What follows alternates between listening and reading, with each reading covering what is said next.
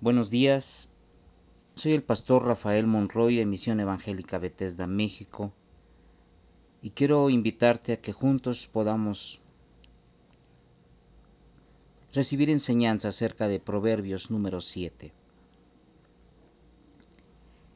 Querido jovencito, ten presente lo que te digo y obedece mis mandamientos. Cúmplelos y vivirás Grábalos en tu mente, nunca te olvides de ellos. Cuida mis enseñanzas como a tu propia vida. Hazte hermano de la sabiduría, hazte amigo del conocimiento, y te librará de la mujer que te engaña con sus palabras y le es infiel a su esposo. Un día en que yo estaba mirando a través de la ventana, vi entre los muchachos imprudentes a uno más imprudente que otros. Llegó a la esquina, cruzó la calle y lentamente se dirigió a la casa de esa mujer. Ya había caído la noche y el día llegaba a su fin. En ese preciso, instante, la mujer salió a su encuentro. Iba vestida como una prostituta y no disimulaba sus intenciones llamaba mucho la atención, se veía que era una mujer incapaz de quedarse en casa. A esa clase de mujeres se las ve andar por las calles, o andar vagando por las plazas, o detenerse en cada esquina esperando a ver quién pasa. Cuando la mujer vio al joven, se le echó al cuello y lo besó y abiertamente le propuso puedo invitarte a comer de la carne ofrecida a mis dioses. Hoy les cumplí mis promesas y estoy en paz con ellos.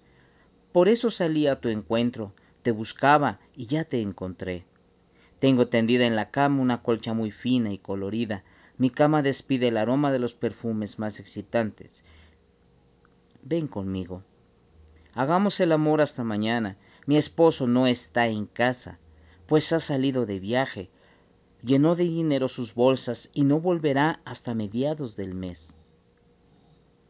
Con tanta dulzura le habló, que lo hizo caer en sus redes, y el joven se fue tras ella, como va el buey al matadero. Cayó en la trampa como un venado cuando le clavan las flechas.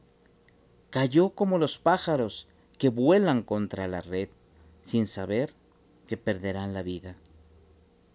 Querido jovencito, obedéceme. Pon atención a lo que te digo. No pienses en esa mujer ni pierdas por ella la cabeza. Por culpa suya, muchos han muerto. Sus víctimas ya son demasiadas. Todo el que entra en su casa va derecho a la tumba. En este Proverbios, el Señor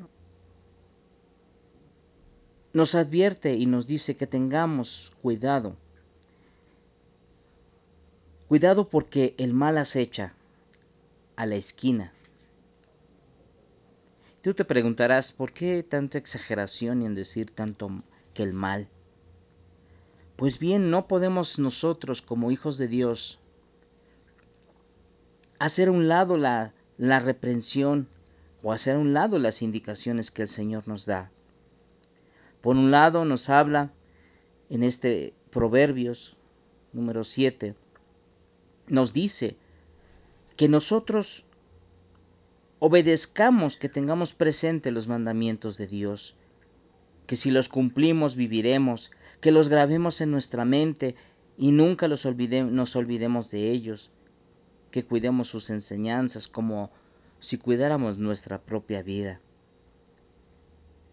Nos indica que nos hagamos hermanos de la sabiduría y amigos del conocimiento, ya que eso nos librará de la mujer que engaña con palabras al esposo, que, ya que ella es infiel. Nos relata cómo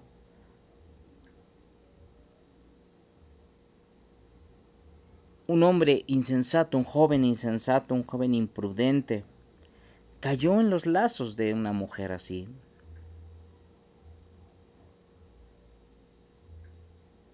Tengamos cuidado, hermanos.